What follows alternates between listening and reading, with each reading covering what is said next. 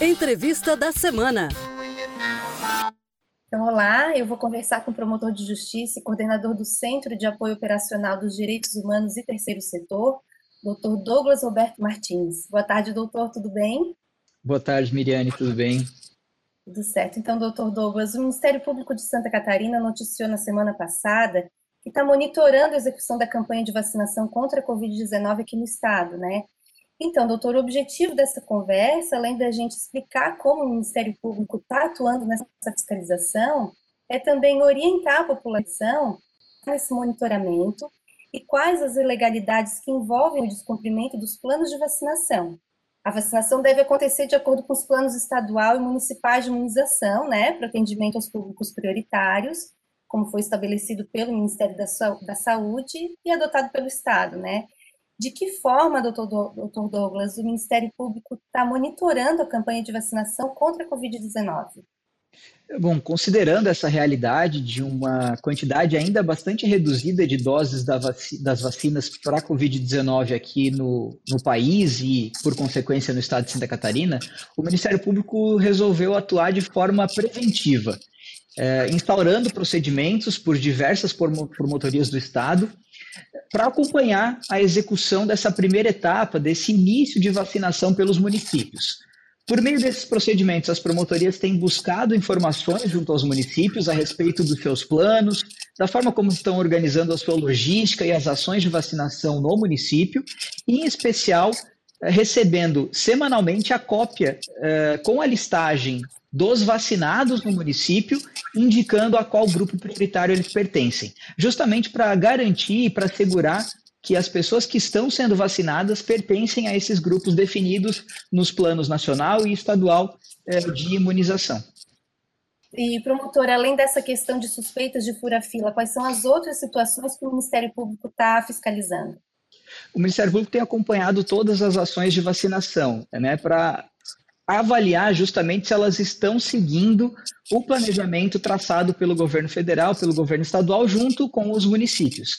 Então, situações específicas de pessoas que tenham sido beneficiadas de alguma forma com a vacinação, alguns procedimentos é, eventualmente incorretos por parte dos municípios, como, por exemplo, a entrega de doses diretamente a algum serviço de saúde privado para que eles façam a, a, a, vacina dos seus profissionais, a imunização dos seus profissionais, sem que o município mantenha um controle sobre quem foi vacinado, é, sobre pertencer ou não ao grupo prioritário, sem que essa avaliação seja feita pelo município, tudo isso tem sido objeto de análise e apuração pelo Ministério Público. Quando essas notícias de uma situação concreta chegam ao conhecimento da Promotoria de Justiça, ela instaura um procedimento específico para isso, para avaliar as provas que existem a respeito do fato, colher outros elementos e, é, em estando comprovada a situação de burla, aí sim adotar as providências que, que são decorrentes dessa ilegalidade.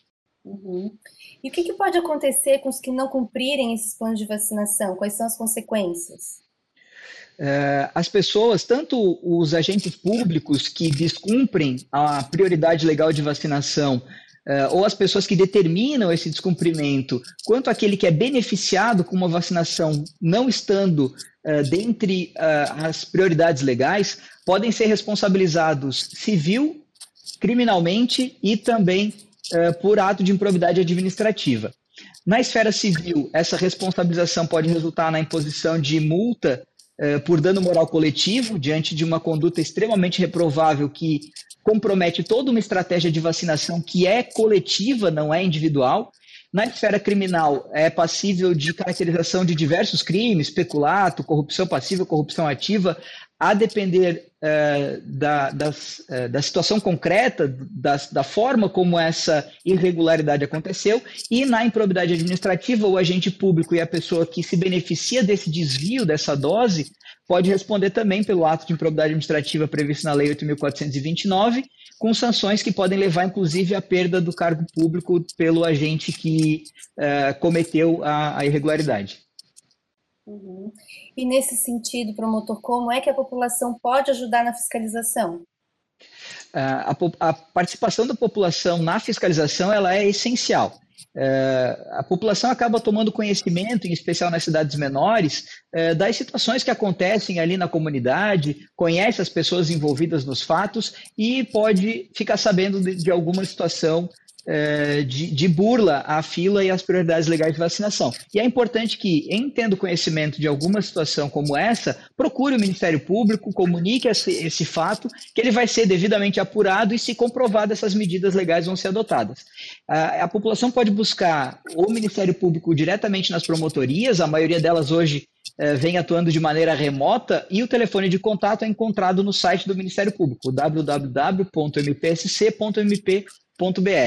também por meio da nossa ouvidoria, que é, o link para contato também é encontrado no site do Ministério Público ou no telefone 48 3229 9306. Quem entrar no site do Ministério Público também vai encontrar lá no canto direito do site inferior a Catarina, que é a chatbot do Ministério Público, que vai fazer o atendimento virtual do cidadão e encaminhar a representação para a promotoria responsável. É, e daí vale também lembrar, né, promotor, que as redes sociais do Ministério Público, a população também pode conseguir orientações sobre as formas de contatar a instituição nesses casos suspeitos de fura-fila, né? Promotor Douglas, muito obrigada pela conversa. Quem quiser saber mais informações sobre a campanha de vacinação contra a Covid-19, pode também acessar nosso portal mpsc.mp.br. Até a próxima. Você ouviu Entrevista da Semana.